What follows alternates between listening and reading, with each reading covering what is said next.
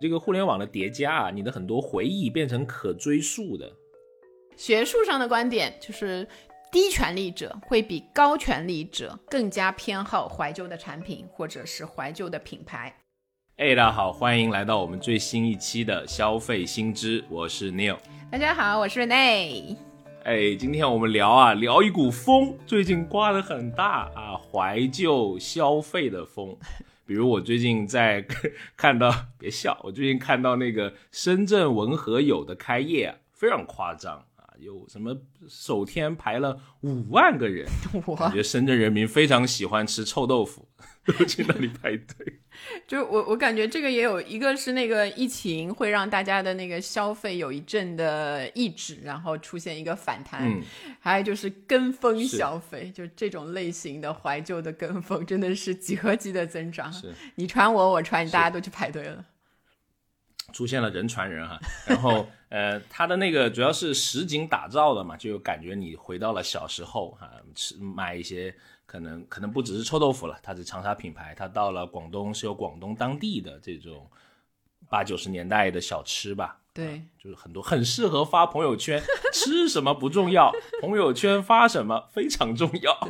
就是虽然我我还没有去过长沙的文和友，但它其实在很多那个综艺节目里面，我都有看过它里面的这个哦布景，是对吧？呃，给我的感觉就很像上海以前的有一个室内的娱乐中心场所，就我们小时候去过，叫大世这种地方界。哎，大世界，我不知道你知不知道哦？现在它其实也重开了呃，对我来说就，我会有点想再去看一下，如果有时间的话，比如说带上父母，是然后小时候，因为在我记忆里，我上一次去 应该还是我小学，就很多年前，对吧？那个，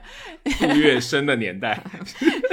对对对，光绪年间它刚开的时候，对吧？那个去的时候，那个也是同样的这种印象，所以这种黑黑的，然后呃很多很多的小房子，然后把娱乐什么放在一个封闭的空间，对我来说好像就是一个比较久远的那个对于那个年代的娱乐娱乐场所的一个回忆，小朋友可以去的娱乐场所的回忆。包括后来，比如说我在香港去了那个九龙城寨的那个纪念公园，我觉得它非常非常像九龙非常城寨像，对包括我们其实九龙城寨，我去的时候已经拆了嘛，但你从很嗯。多的那个电影，就包括一些好莱坞电影，都能看到它的以它为这个参考的这样这样的一种那个建筑物，可能也是他们对这个的一种一种崇崇敬那个敬礼纪念的那个致敬的感觉。潮流的讲法叫赛博朋克，啊对。对九龙城寨 非常赛博朋克，呃，很有意思，灯乱七八糟的。赛博朋克因为它是一种反消费主义的那个嘛，但现在的大家都拿它来促进消费主义，拿它来做营销的一些一些这个借口和那个营销的很多的促进的动力。是朋不朋克不重要，卖的多就可以啦。对，所以 哎是但是我们发现很多，比如说，呃，我们说一些数据哈，比如说一些怀旧的零食啊，我有看到数据也是很夸张啊，都是大几千的增长。比如说什么旺仔小馒头，还有那个也也是也是上海的产品，叫大白兔奶糖。哎，对，呃这个我小时候一直吃三四千的是你哎，我考你一个啊，你知不知道那个旺旺的英文名叫什么吗？我不知道，汪 汪，我发音是对的但是一听就是那个没有 get 到那个人家的旺旺的英文，比如像这个叫 want want，就是它是那个 W A N T want want，所以啊哦，教给你一个冷知识，其实是啊，啊，你看。吓人这个名字，就是你们这种怀 旧都很片面，哎，只记住了中文名，像我们就很系统的怀旧，连中英文名都记住了。毕竟你吃的盐还是比我多几年嘛，呃，对不对对对，这个我就不客气了。哎呀，啊，然后当然不止不只是那个吃的哈，有一些衣服也是有一些怀旧的风潮，比如说一些、呃两千年、千禧年左右的设计，比如说你在李宁新开的店，你就能看到好多这种所谓的现在叫什么二 YK 的这种风格啊。二还 Y K 不是 Y 显 two 的 K 吗？Y 二 K 吗？哦，反正是那个意思啦。哎呀，又不是个英语节目，哎呀，不要纠结啊。二 Y K，我感觉有点二。没有人知道我曾经是英语网红 啊，这个事情不要提。好，继续继续。二 Y K 是咋了？那是。啊，不是，就是这种呃，以前的设计又重新回来嘛。比如说，还有很搞笑的，我看到在应该是淘宝，在去年双十二的时候，它有一个军大衣，你知道吗？就是很多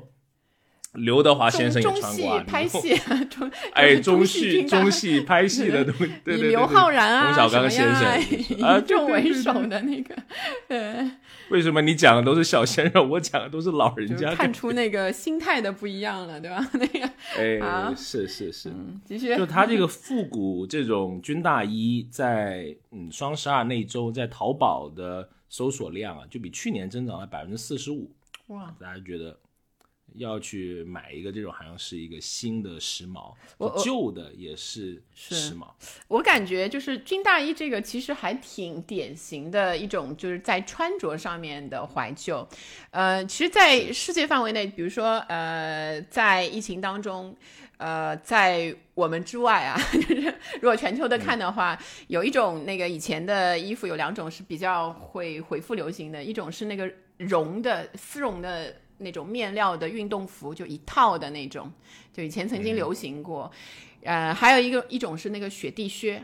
在疫情期间，这两种服装呢，在全球范围内又开始流行。当然，一开始是因为比如说金卡戴珊这样的那个网红啊，那个头头部网红，对吧？他们穿了这一些，是跟她老公两个人。对，其实和这个军大衣有一些异曲同工之妙。所以他们这一些啊，比如说时尚类的复古啊。它现在在疫情之后体现出来的都是一些呃，给你安全感、舒适感这样的一种特质，所以这一类型的东西在现在这个阶段，我们的人刚刚从一个全球性的流行的危机当中慢慢的开始解脱出来的这种心境会非常的符合。是我看到最离奇及变态的一个复古是。呃，在这个这个消息要打一个问号哈，我不知道这个是个 PR 的文稿还是怎么样。是他这么说，就是在今年三八节的这个呃左右哈，在也是淘宝，它这个痰盂的日销量增长了二十七倍啊，好夸张！而且主力的。主力的消费群体啊，是九五后和零零后，可能他们小时候没用过泰语，觉得这个还是一个对对对挺有意思的物件儿。这个数据我们先不说啊，为什么你有你没事会去搜索痰盂的销量呢？没有没有，就我就猎奇嘛，我就看到这个信息，我就。于呢，我就记住了。我以为你也准备添置一个花瓶，对吧？花器，因为我看有一些人，就是现在当然 买这一类东西，不是应该放香槟的吗？啊，里面装满这个 冰块。高级，shopping。OK，你更高级。我感觉放花已经可以了。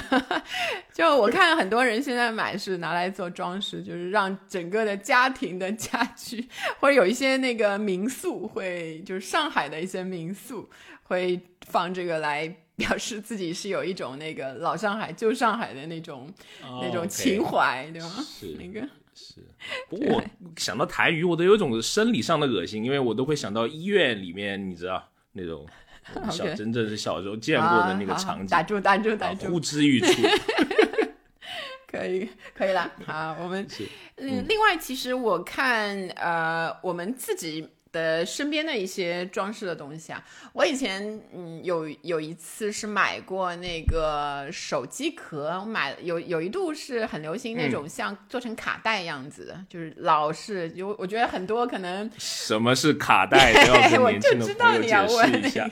对，就是哎也不好解释，你看现在连录音机都没有了，磁带磁带。磁带的那种样子，但是因为呃现在手机的那个大小正好是跟那个磁带差不多。所以你把它拿上去之后，是真的，就真的很像一个原来的这种复古复古卡带的样子。是，我当时也就是就是选的时候就非常直觉的，其实也有很多简单的或者什么各种好看的那种，呃，但我还很直觉的选那个，可能也是一种怀旧的心理，就是在背后支撑着我的选择。符合你文艺的气质嘛？哎呀，嗯，后来觉得有点傻，就是感觉这个，哎呀，有人问 你这个是什么，我就。觉得有点愣了，嗯，哎，不过我们那个时候消费音乐很多都是正版的，因为那时候卡带，我印象里面是十块钱到十五块钱一盒吧，是是是吧？应该是叫美卡嘛，他那个公司还是什么上海什么？对，美卡音像。后来我还买过一些，呃。就是除了比较有名的那些之外，我还买过一叫什么正式音乐，我后来都不知道它是盗版的还是，因为它名字叫正式音乐，就是呃视觉的视，我要正式音乐，感觉不像盗版的。但后来好像也没有这个唱片公司，我一直不知道这个是盗版还是正版，但价钱其实它卖的是一样的，就差不多那时候官价九块八十块那样那样子，或者稍微再高一点那种，对。是的，学生时代觉得还是可以消费得起的。我们也是那个时候正版音乐的消费还是可以，但后面有 CD 了就贵了，就是一两百块钱了。其中其实还有很难支持了。是还有一个短暂的 MD 的时代，就是很快。哦，那都是有钱人。对对对，非常贵。子库子弟的玩法。哎，不好意思说，我也曾经有过一个。后来就发现太贵了，这个消费就是真的就是太贵了。然后还好它很快的就消失了。当然我那个 MD 机也没用了，就是。哎，你现在在淘宝你搜 MD 还有大量的可以买的。所以他们买的那些人是不是纯粹就是我不知道是跟我一样，当时短暂的使用过之后，可能有收藏的癖好，也有这种怀旧的这种情分，或者是小时候像我这样没享受过 MD 哈，这可能你要。你还太小，据说音质很好。呃，对，我那个时候买的是 呃 CD，CD 那时候有一个 CD 的 Workman，可是已经可以吹牛了。对对对，小朋友当中的风云人物是吗？后面会有一帮粉丝，哎呀。对对对，还记得我买的第一张 CD 是谢霆锋先生的，嗯，哎呀，花了。还在香港旅行的时候买的，呃，差不多两百港币吧，印象。对对对，那个时候盒子印象是是，因为有一些不直接引进的话，我还会呃，比如说我的那个当时买那个。呃，陈绮贞啊，那一些，有一看我们两个的那个品味不一样，哎，我是走民谣那一挂，那那个时候都是托人从香港买，什么真的很贵。当时为什么会这么舍得？不知道为什么。就现在，其实现在，呃，比如说我买一个 QQ 音乐两百，我不知道现在是两百左右的嘛，因为我一般都是买那种打包的那个会员。以前我能舍得买两百多块一个 CD。现在就是 QQ 的那些年费，好像打包可能才三两三百，哎，我我会想一想，哎，就是人对这个内容的付费还是蛮有意思的。对，是我觉得是挺有意思。比如说，你看在最早的我们互联网刚开始的那个那个兴起的那个时候，你感觉好像任何的内容都是免费的，或者是盗版的。是是是。我我我记得只有一个东西是需要付钱的，就是彩铃。就是他会还不他一个是你主动付费，还有他会付他会那个扣费那种，他有时候会强行叠加这个彩铃包嘛，哎呀，真是，对，什么两只蝴蝶，什么类似这种，对对对，他他 是有很多可以给你选，老鼠爱大米，如果你不选的话，他就给你一个默认的，就当时很多操作都是这样，就扣你你得付钱，然后不付他就硬塞给你一个那种。是是是，彩铃在当时也是一个特别特别大的一个一个业务。对，当时我记得有出过财报的时候，就占了比如说移动、联通非常大的一个一个那个收入的来源。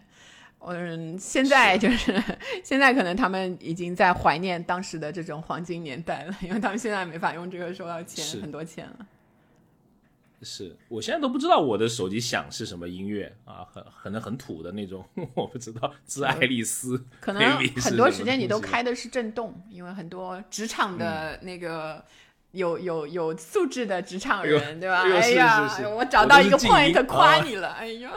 是感谢感恩感恩。好，嗯，不过不过那时候你看到类似也是这种。也开始有一些视频的网站了，比如嗯。说我记得在两千年、两千零三、零四年左右吧，土豆啊、优酷啊，其实他们跟 YouTube 的时间是差不了多少的。对，就是我记得土豆是先出，是，就是千禧年之后，就包括的我们很多互联网的元年，就是包括视频啊什么，比如九是。九呃靠近两千年的时候，像什么易趣，我不知道你知不知道易趣，毕竟我俩还差着买过买过。啊，就是我可是中国第一代第一代网民啊，九八年上网。哎呀，当时你只有十岁啊，十几岁，十几岁，好。嗯，所以在那个时候是嗯就是很多的，就是来自外面的那一些呃互联网以互联网为载体的那一些形态平台啊，呃电商的、娱乐的这些都开始出现了。就是我我我一个萌芽的阶段吧。对对对，经历了那段时间的人，就是真的是从互联网元年就开始到一直一直生活到现在，仍然健在的我们，就是也经历了差不多 二十多年，二十多年了。就想想有点吓人，我感觉好像上网的时候，我我其实还能记得我刚学 DOS DOS 的那一个哦当年也，学过。对对对，然后我学的很快第一个语言叫什么 Pascal 啊，都不是啊，就很很有点硬。对对对，很早以前。小学高年级学，的，还有什么兴趣班后？到后来就现在，就大家开始学新的其他的语言，对吗？还有从现在从三岁就可以开始学编程了，天哪！对对对，我儿子都能编九九乘法表啊，用 Scratch 很厉害。当年我们可是用算盘学的，哎呀，光绪年间的确，希望大家我重视一下传统学先。学五笔打字。对对对啊，我们那个年代，王旁青头兼五一土十二干十寸雨，我还能背。可以可以可以可以，很暴露年龄了。他现在零零后已经已经退出我们的节目了，你再这样说下去，好，那个所以嗯。所以像音乐音乐这一块的话，呃，你当时会有一些特别喜欢的那个渠道吗？去获取一些，就除了你的买 CD 之嗯外，开始有一些线上的或者是是流体流媒体的。坦白讲，因为因为对，因为当时正版的渠道不是很多啊，就我们还是在消费着一些呃盗版的内容吧。比如说那时候有一个叫电驴，不知道你你用过吗？现在还有 emu，不好意思说，我不知道现在还有没有啊？啊，没有了，没有了，大家不要用了，不太好。那个对，以前那有个很很很知名的网站叫那个 Very CD，后面这个老板呃，这个黄总去去做游戏去了哈。嗯呃当时 Very Very CD 在我们这些宅男圈子里面就很很流行，嗯。还要还要还得还得去研究怎么下得快。他那个时候他有一个，呃，我没记错的话，应该是 MP 三叹号格式的这么一个无损计高高高呃质高量的，对对那个对对对。是我也有印象，对我也我也当时也下了一些，还烧成光盘，就为了那个保存啊一定烧一定烧，对对对对，当年哎，朋友之间还互相赠阅啊，这个是一个很酷的一个一个手信啊。我我记得我第一次后来就是换电脑的时候，换了一个没有光驱的笔记本的时候，心中大为失落。我的那些 怎么能没有光驱对，怎么可以没有光驱？就是我那些 都没用了，烧了很多。到后来都有一 T 的一 T 的这个叫什么那个 U 盘的那个都是时代时代。你说现在这种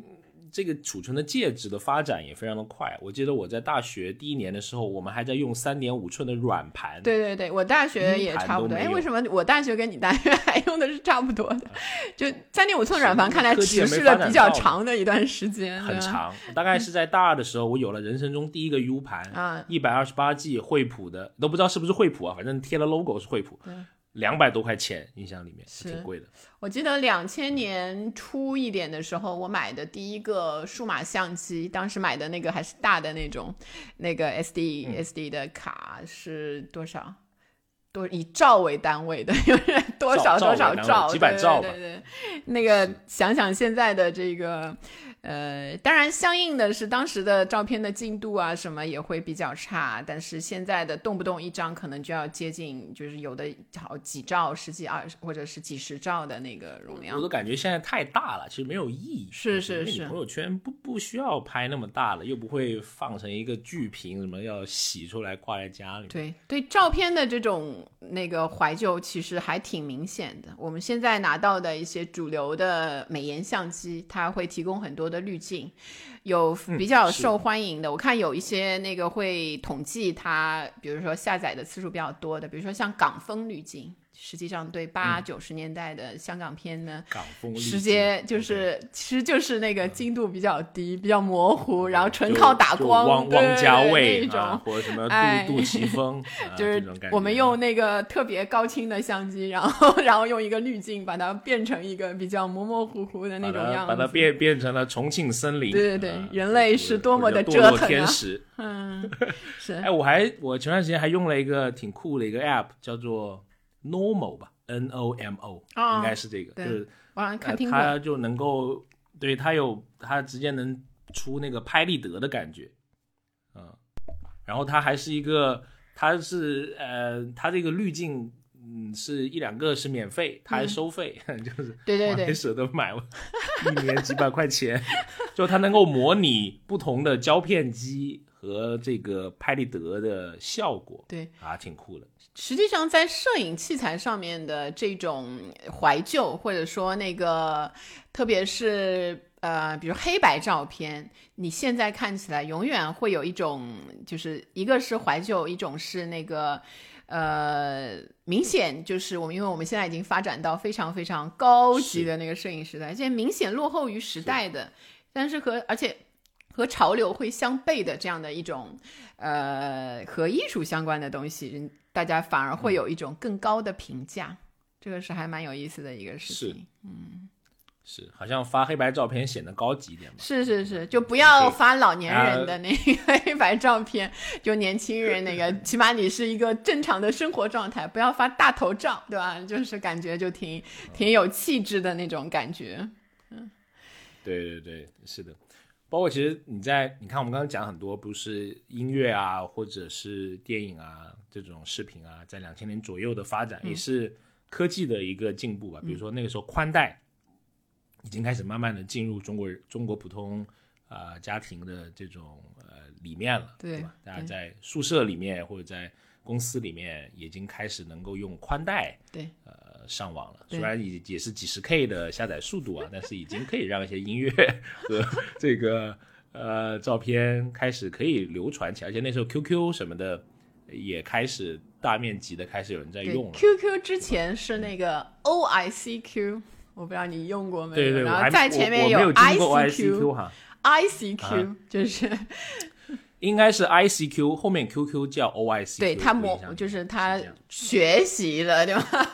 怀旧就是他也他也那个学习了那个做了这样的一个聊天，就是包括那个时候那个 Y 呃 ICQ 里面有比如像聊天室那样，现在其实我们都是一对一的聊天或者群组的那个聊天，就固定的这一群人。以前的聊天室你可以自由的进出嘛，你看这个房间那个房间那样，呃，网易吧，我记得我不知道你是。在哪个啊？我我那个时候我都已经忘了，有可能是网易，对，很早以前的一段。然后你给自己起一个网名，就比如说你可以给自己起叫小龙女啊，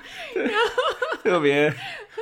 不都不知道，我要起了一个武侠类似的，就因为我在那个房间，大家都挺喜欢起武侠，金庸啊，或者是古龙啊那一些。我看 那个我我看到有几个就什么。楚留香啊，什么类似那种名字，就感觉这人都挺自恋的，就是聊天室汇集了一帮自恋的人。所以在那个时候，就是我还记得我经常去的那个聊天室的名字叫“云想衣裳月想容”，好像是这个鬼名。那应该是那个什么轻舞飞扬的年代，那种第一代。呃，轻舞飞扬还没到，好像后面因为轻舞飞扬那个时候我是听广播剧，然后才知道啊，第一次亲密接触痞子蔡什么乱七八糟这一堆台湾那边的网络的文化，是是是，是才有什么什么恐龙。的这种，哦，现在都没有人讲恐龙了，对吧？就是网友见面之后的那个，啊，呃，对对，那时候非常流行网友见面啊是，这个以后我们单独做一集，我们你来讲你的网友见面史，好我不好？我没哎没 没有没有见过什么太多了啊，好，然后回过来说啊，回过来说十，几岁的少年有什么丰富的？不要别了歪别，你看，你有现在脸上挂着不好意思的笑容，那个好。然后那个说回那个聊天室这个概念，其实，在不久之前，我们还能呃看到一款新的那个应用，就是这种聊天室的概念，就 Clubhouse。就现在虽然已经不太能上了，对吧？当时也是一 阵一阵风的现象级的一个产品，真的呃很快。朋朋友圈也对对对，一下子好像又没有消息了。它其实用的就是是。差不多的这种概念，就聊天室，你可以自由的进到某一个，只是用语音取代了就是语音加打字这样的功能，然后把规矩做得更严格一些，把那个你的速度啊什么那一些都跟上，然后变成了一个现在的产品，就换汤不换药，所以。当时的这个、呃流行，互联网上的流行，过了二十年之后，你发现好像还挺像的，跟原来。是，哎，你这个观点我觉得挺有意思的，就是之前的一些形态，然后它通过技术的发展，或者是一些呃现在一些流行的趋势，它可以萌生出新的一个呃消费的业态。比如说之前的这些视频，嗯，是呃没有付费的嘛，对吧？我印象里面很早期的，这都是我们所谓的都是这种 UGC 产出的内容，对用户自己上传。对，那时候土豆还有个概念叫拍客，还什么播客，我忘了，嗯就是每个人可以，每个人都是生活的导演啊，好像这个 slogan 叫做这个啊，就鼓励个人来来发。那你看现在大大量的这个网站自己做综艺啊，做剧集啊，对吧？然后这种专业的 PGC 产生的内容，然后他来卖会员，对，产生一种新的一个消费的模式。那大家对数字的内容的消费也开始是接受，对在这个时候，嗯，主要是我觉得他的那个现在所谓的网站的自制类的那些节目，都是特别针对着某一个人群，包括现在比如说耽美剧的那个针对呃某一些某一些 观众的类型，有一些综艺类的节目，就是特别针对他，就会有一批人是他特别精准的那个受众，所以他们也会愿意为这些来付钱。呃，而以前的话，因为呃，我觉得当时的那些平台啊，它面它它当时的竞争小，面对着一个这么大的一个观众的群体，就是就是锅太大了，他都不知道从哪儿下口，反而就做不出一个特别好的那个菜，让大家能够挑着吃。所以到现在反而因为进入的人多了，然后每一个找准自己的那个人群，就有有而且我觉得现在的，特别是九零九五往后，它的内容付费的意识是很强的，是因为它从接触互联网开始，这些东西可能就是要没有收钱的了。那个哦，不像我们经历过这种 蛮荒年代哈，对，呃很很野的年代，培养出自己的这个意识。嗯、对他们在一个比较好的那个环境，当然我们后面也会讲到，也不是都好，就是在信息流中长大的小朋友们，可能也会有自己的一些问题。呃，另外我我我对内容付费上，我有一个呃感觉就是。啊，再往前一点，就比如说两千年左右的时候，其实，嗯呃，我不知道你知不知道那个贝塔斯曼书友会？哎呀你竟然，我们也是有点文化的人嘛，哎呦，哎呦嗯读过一点书，嗯。如果你如果那个听我们节目的 那个听众，如果说完全没听过，那你应该至少也是九五后啦。就啊，恭喜你，说明你很年轻哎啊，可以。啊，过怎么样？是要给我发来什么那个？或者说贝塔斯曼啊，怎么样 啊？说所以贝塔斯曼他是一个从德国开始的一个一个呃怎么说一个书友看呃卖书的一个一个公司，大概是在一九五零年的时候，就特点就是你要付钱，先付会费。然后他会给你寄一些那个可选的书的那个呃列表，然后稍微打一下折，然后但是呢，你必须一个，我记得是一季度还是一个月，一个季度还是一个月，你必须要买一本书，就不管是什么书，嗯你都得消费一次，要不然 他会自己给你寄一本书。我觉得这个操作让人强非常行之塞给你强行塞给你。然后就是说，呃，他的他的所谓的那个对这个的描述，就是我会有我的资深编辑。为读者来遴嗯选出一本好书来送给你，就这个概念，你现在听起来其实有点熟悉，就好像是那个 知识付费的那个概念，比如得到啊、知识星球啊那一些，就塞给你一些东西。嗯，就是那个时候，二零零一年的时候，我看那个数据啊，贝塔斯曼书友社的那个人数已经到一百五十万了，其实是挺多的。哦，还有啊二零零一年，我印象里面贝塔斯曼都专门做投资去了。呃，现在现在已经没了。现在现在他就把我嗯们那个一百五十万那个 书友，我记得我当时好像也没用我，就是没没到期吧，他就走了，他就抛下了那么多，就 走就走了。所以哎，我印象里面他会邮寄那种 catalog 是吗？就是那种是让你选一个呃。像个小这个呢，小就有点种东西，就是你去那些得到知识星球这一些，你只能看到他推荐给你的东西，就是一个茧茧房的那个概念嘛，就他就把你围在那里面，包括他推给你的只是以前是东西纸的，现在是现在变成了一个手机上面的几个 H 五页面。是，所以这个还挺有意思。所以你看现在的知识付费多半也是有这样的概念，包括呃贝塔斯曼后来是被当当啊、卓越啊那一些给取代了，现在当当还在，然后卓越变成亚马逊了，对吧？所以也不是特别的那个，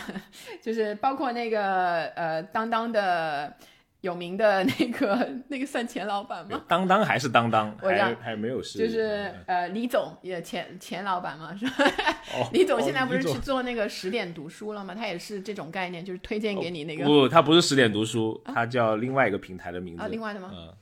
啊，对对对对啊对对但不重要，不重要，啊。哎，反正他也是又去做这一个类型，所以你看这个这个圈子里面，就是呃，一个是对以前的这种方式的重复，还有就是对知识付费，其实。二零零一年的时候就能达到一百五十万人，到现在我想各个这种平台上的人数也、也挺也挺多，挺呃很厉。如果出来这个真的数字的话，可以很惊人的那种，大家对这方面的需求始终都在。所以会员制的消费其实是一个很早就验证过的这个对呃对吧？对，就是这个叫什么商商业的模式？就是按照人家说，就是从高的地方看，如果从商业模式上看，就是可能大家换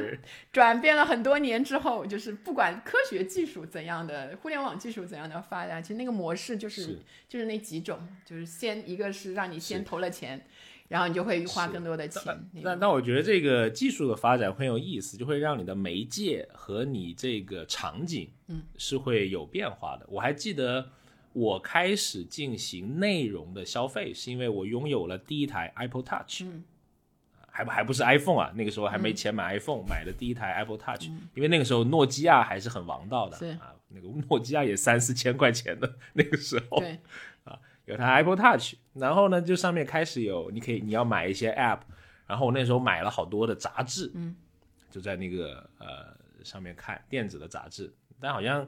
电子杂志嗯到现在不是一门特别好的生意哈，好像能够顺利活下来的没几家，的，对对挺少的，挺少的，慢慢会变成像类似像得到了这种什么三百六十五天听本书，嗯，类似这种。呃，模式可能更受现在的呃消费者的欢迎啊。对，所以说但那那也那也是因为有了 Apple Touch 以后，你才有这么一个习惯，因为它很方便嘛。你躺在床上啊，拿一个手拿一个这个这个这个像手机那样的东大小的设备，就能够很爽的去浏览。哇，那个时候也是我看类似那个公众号还没出来，然后我看了很多的是博客，嗯啊，可喜欢看博客了。那个时候啊，就那个年代的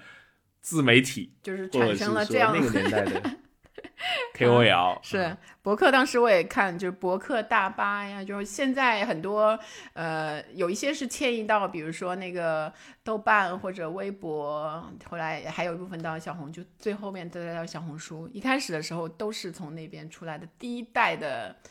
KOL 吧，算是是对是是是，比如说我还蛮喜欢一个科技的，叫咳嗽哈、k E S O 哈、啊但是它的公众号你现在发现有，但是流量就就没有当年那种呼风唤雨的那种感觉了、啊。里面的评论你一看，那个人年纪就跟我差不多，或者年长我几岁，大家都是八零七零的这种人在里面。你看我们刚才说的那一些嘛，其实我们说怀旧或者复古的消费这一块，都是大的范围内可以分成两种。一种就是按照个人的体验的，我跟我跟那个 Neil 啊差了二十来岁，对吧？所以我们两个的那个回忆啊 就会略微不同。哪能差那么啊，多呢？就是因为我们个体作为个体经历过的生活多少有点不一样，对吧？虽然那个你有十岁就上了网，我可能在二十多才上我们的网龄，我们的网龄差不多。对对对，都是从一开始的时候。然后另一种呢是一个集体怀旧，所以我们作为一批人，我们会有一些相同的，就是我们都看到大白兔奶糖，哎，好像都会差不多回忆起这个无忧无虑的那个小时候的 那一种感觉。你看那个，所以怀旧，我们如果从那个心理机制上来解释它的话呢，实际上它就是一种对、呃人类的这种对意义的那种追寻，它是一种人类的基本需求。然后，当你在一个相对你更新的一个环境，尤其在社会发生一些变动，然后巨变，巨变，然后社会发生一些危机，然后你个人面临一些环境的改变的时候呢，你会缺少对目前生活的这些控制感，你控制不了现在生活了，从而高度又上去。对，从啊而你就会怀念以前，就包括就像我会可能有时候呃。人到中年，对吧？要说这个话题，悲伤。然后我会想，哎，我二十岁的时候，二十岁的时候，呃，挺好。虽然我也不是很想回到那个时候啊，但是如果我在现在的这个时间段回想二十岁的时候的那个事情的话，实际上我是既知道过去我二十岁以前的事情，又知道我二十岁以后的事情，然后我是一个全知的视角。所以你那个时候是站在一个上上帝的角度在看自己，前后左右，包括房价什么时候涨，那个什么时候打仗，什么时候股票升，你都知道。然后这一个状况下面，你就是在你的回忆的这种感觉里面控获得了你现在缺失的这种控制感。所以，尤其是人在什么时候会特别的怀旧呢？你孤独的时候。无聊的时候，然后被被呃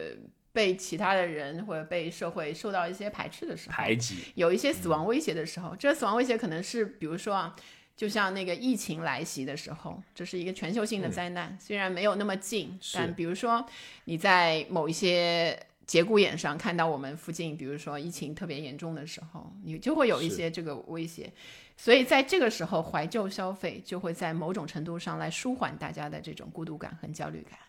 这就是为什么我们会怀旧的原因。然后呃，当然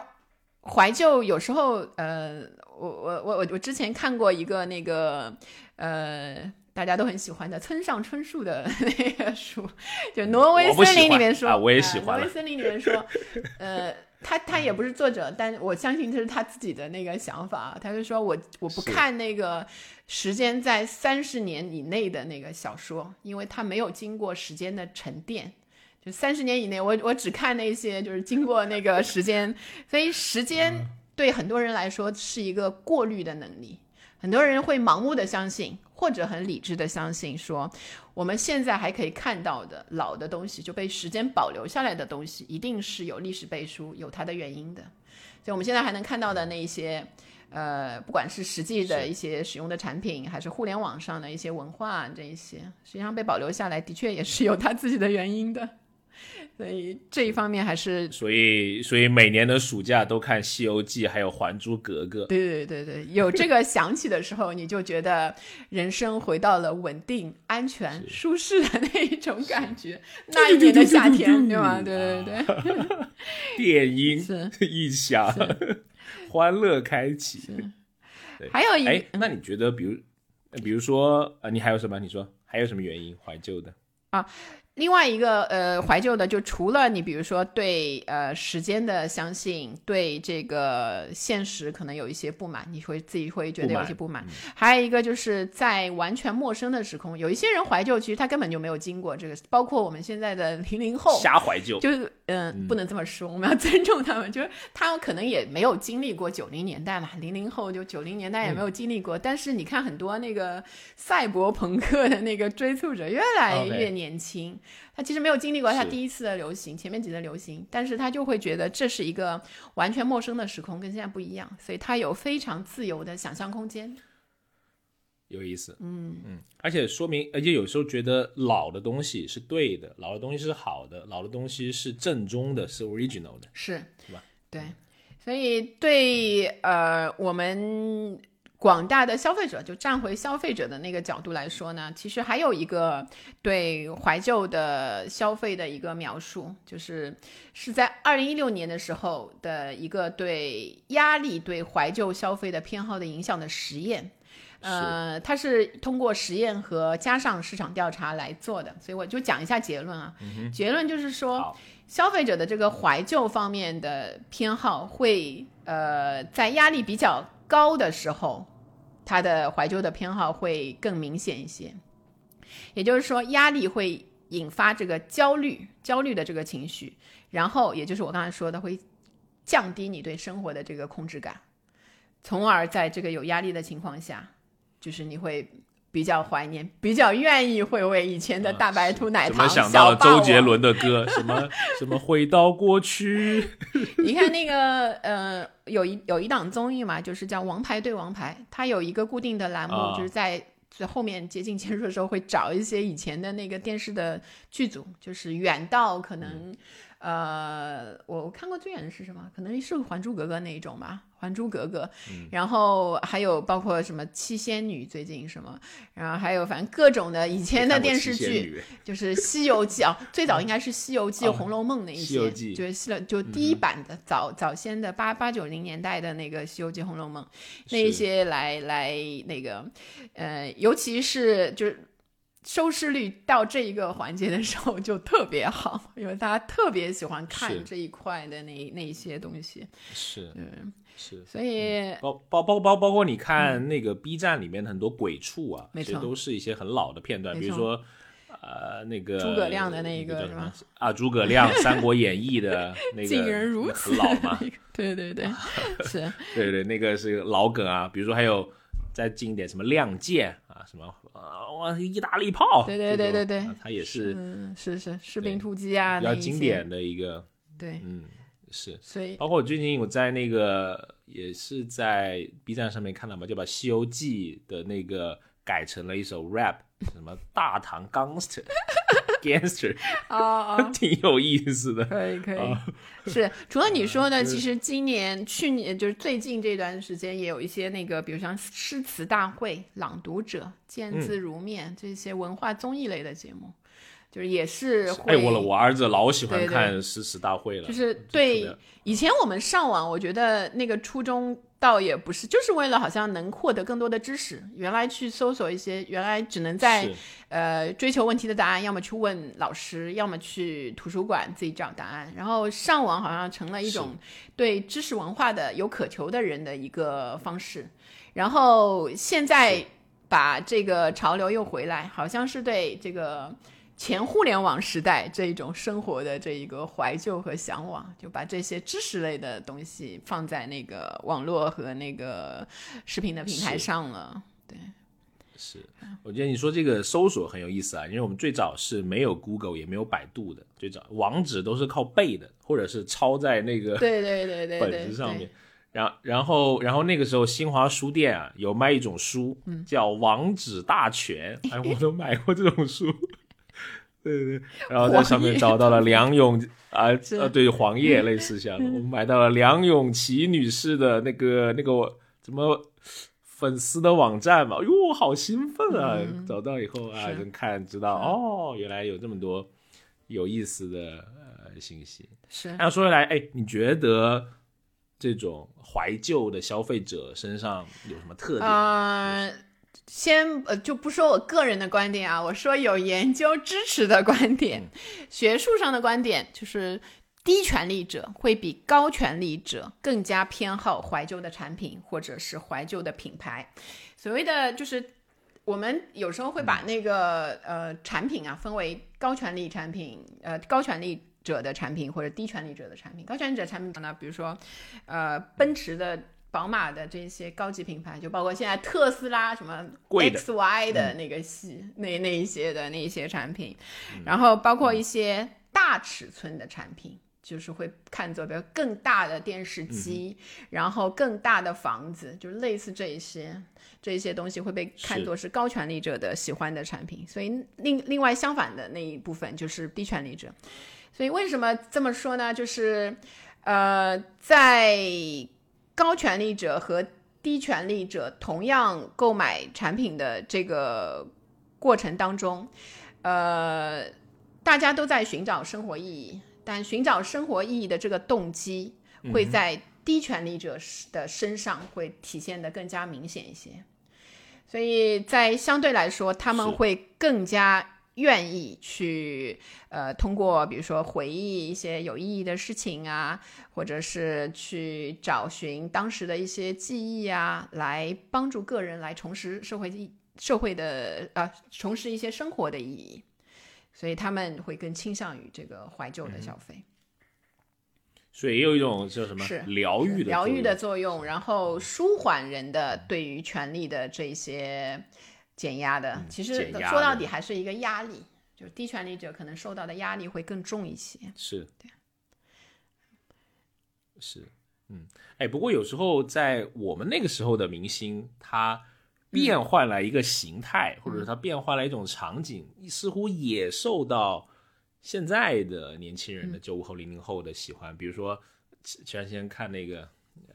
呃，吐吐槽大会吧，然后有那个范志毅啊，那个是我小时 候的，对吧？是，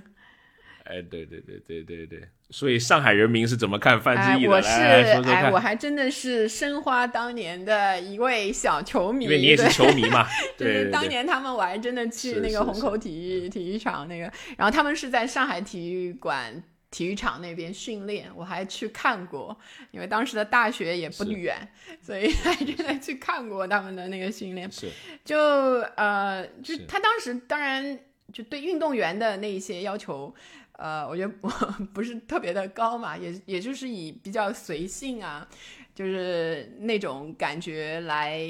为大家认识的，就包括什么你说现在说的他的那些特质，的确都是啊，就是。打骂 那一些比较那个的，是他当年范大将军嘛，就是他的那个气质还是比较。然后就没想到，就是过了那么多年当中，我也没有再特别成为一个对对翻红了。然后看他样子也跟原来差不多，可能体育搞体育的人对吧？那个哎，所以是比较看到了那一些呃，就是这这一些人在屏幕上出现，一个是会想起自己的。比较早一些的时候的经历，然后如果说啊，他在同时给我推荐卖点什么的话，我可能还真的会有一些当时的情怀在里面。哎，他马上他马上就要带货了，好像是跟老罗一起搞哎。我我是觉得对我这样啊。跟他有有就是有过一段时间的那个经历的那个，他以前的粉丝吧，也也可以这么说。然后到后面十年二十年之后再来看他的那个重新出来，或者是去一些营销类的那些活动的时候，呃，还是会有当时的情怀在。我还是会愿意，当然看他带的是什么了，就买买得动嘛，就我买得起嘛，就是，呃，如果是真的是合适的东西，说不定还真的会会有一点那个动心。嗯，是是，因为其实他早年间那些呃他的语录啊什么，他也挺挺出位的，然后挺呃挺有争议的吧，或者说挺一针见血的，只是可能现在的这个社交的媒体的放大，让他这个信号说哎。怎么中国足球还有这么一位人？他之前都没知道啊！但其实范志当年很厉害，都是亚洲足球先生啊！这足球的对技能是很棒的。这个这个就是呃，这个叫什么叫回潮嘛？那个就是本来在曾经在潮流的前面，呃，就是领过领过那个潮的人，然后后来啊，是金子总会发光的。我觉得他的综艺的感觉特别好啊，啊，这个还蛮有意思的。也希望他在这个呃叫什么呃现在叫什么兴趣电商了啊，在这个里面啊就带人很怕他殴打主播，新的路。不会不会。会不会那么脾气也没有臭到那个步骤好啊？所以我们我们看这一些呃，我们回顾的我们的 从我们的前互联网时代到我们的互联网时代，一直到现在，就是很多的东西在、呃被创造出来，但是也会发现很多东西就是万变不离其宗，和原来的一些东西仍然是有呼应的。对消费者是是，而而而且而且有这个有这个互联网的叠加啊，你的很多回忆变成可追溯的，是吧？就是它让它让传播变得更加的对，所以呃容易。互联网本来就是一个符号的生产、传播，然后消费的一个虚拟的平台，是所以就是很多的东西都在上面变成了再生产或者被再消费了一次，然后。让我们当我们来看以现以互联网为载体的这种怀旧消费的特点的话，就会发现，一个是它非常的快，提供的都是即时的满足，就是嗯。你出来的一个东西，嗯。就是呃一下子火了，就是你对有时候呃怎么说，比如说赵薇出来一下，你就会小燕子那个时代一下子有两天的热搜，但一下子又消失了。或者是某某哪个老演员出来，对对对对或者是一些消息出来的时候，另外就是这一类的怀旧的行为会慢慢的变得碎片化，就是比如说啊，我们有时候会怀嗯怀念那个超级 Mario，就是 Mario 那个马呃超级玛丽的那一个玛玛丽那一个，嗯所以你所想到的就是那一个小人儿。其实你具体的当时打的那些东西，打的到底有多少关，到底有多少难，那个游戏本身可能已经不是在完整的记忆当中了。就只要这个小人一出来，就是一个符号，就会引起你的一些怀旧，对以前的一些感觉。然后另外是乐高对，只要你搭上了那个小人的呃形象，卖卖的非常碎片化，也不用前因后果，也不用那个提供更多的东西，割我们这些老韭菜 都买了。啊哎呀，你真是管不住钱包的人。没没舍不得舍不得，还有第三个是，就是这这个手啊，这个对于互联网为为载体的这一些怀旧的消费来说，这个结构是日趋去中心化。嗯就是这一类的消费，呃，这一类的怀旧的话，嗯。就包括比如说之前那个吴孟达先生去世，就是会有些人对他引嗯起的这个争议，就是大家看的都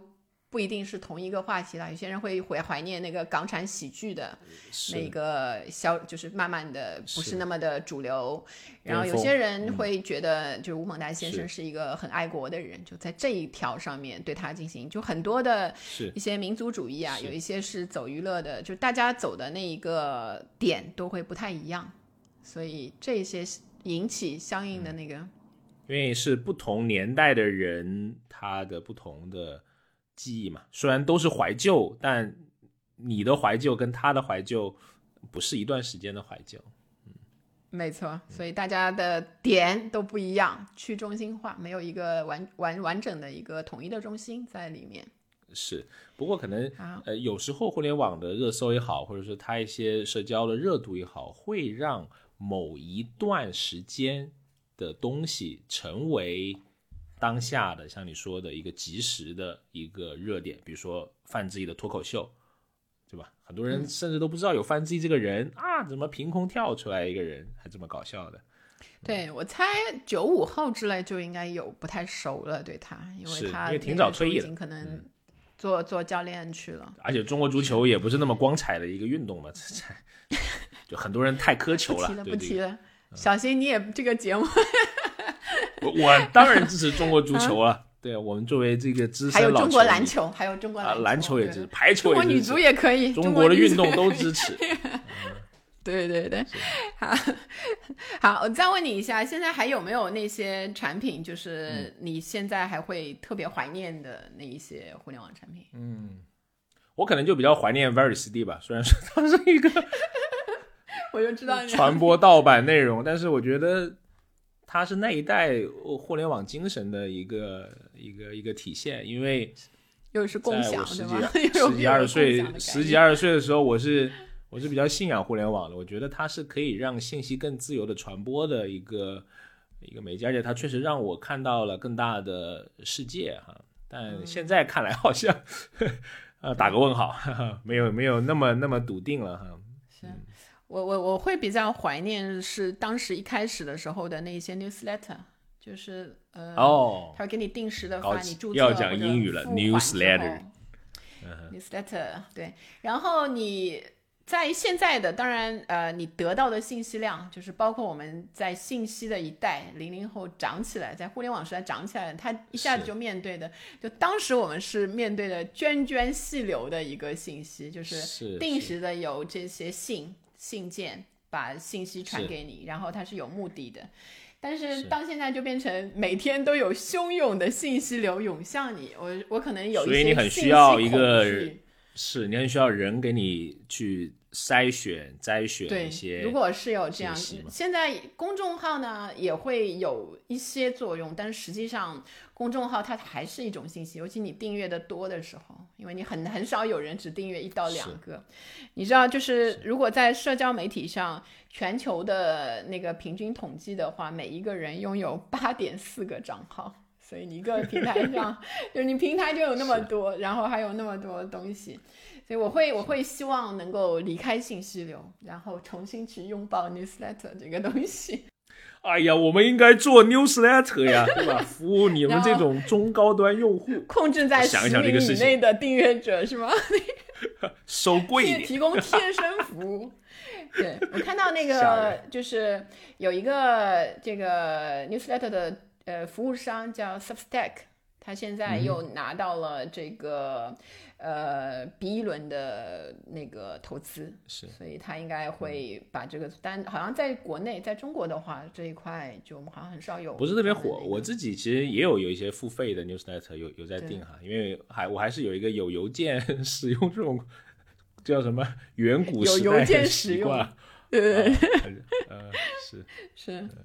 所以你看，就是有有时候怀旧好像也是有一些就是现实意义的。我会希望，呃，虽然以前的信息不那么多，但是信息很精准。现在信息很多，但是信息不够精准。我觉得我浪费了很多时间在那里。你你你对现在生活不满？哎呀，你非常符合刚才的啊，你讲的巴拉巴拉讲的几有压力。哎呀，怎么办？播我们节目播放量又又小，哎呀，这个没有人来评论，欢迎大家啊！哦，不是，欢迎大家在节目里面踊跃的评论，你当年最怀念的，比如说互联网的产品也好，或者是你最怀念儿时买过的某样商品好啊，欢迎在本期节目的这个评论区里面给我们评论啊，我们聊聊天。对，希望大家也抒发一下你们的怀旧之情，怀念一下你们这个无忧无虑的孩提时代。所以啊，所以如果要对今天节目做一个总结的话，我就会说，是是是，呃，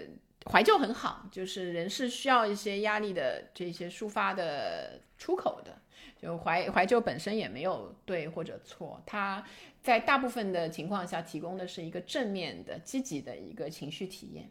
但是要注意的一个就是不要呃不断的去消费过去，而不去创造这个新的事物，这才是浪费时间。高度非常高，我都无言以对了。我只能说你给我点了个赞啊，观众没看到，不对，听众没看到。好，可以可以。远远距离点赞啊。你看我们这样的沟通方式，在那个年代都不可能，对不对？还视频，还聊天，开玩笑，都文字巴拉巴拉打了一堆。那时候网吧里面都聊 QQ，一堆人，就现在根本没想。我还小，那个时候不知道。好，那我们今天啊，好，那我们今天啊节目就先到这里。很开心，我们聊了一期跟怀旧的消费相关的。如果你对类似的这样啊，结合一些消费的趋势、消费的新数据啊。有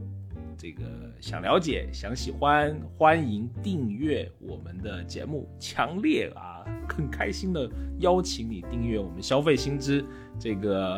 啊初出茅庐的新节目啊，现在在小宇宙上面已经破百订阅了，哎呀，了不起了不起了不起啊！KPI 定得低，随时都有精彩。哈哈哈，那我们下一期再见，拜拜。好，拜拜。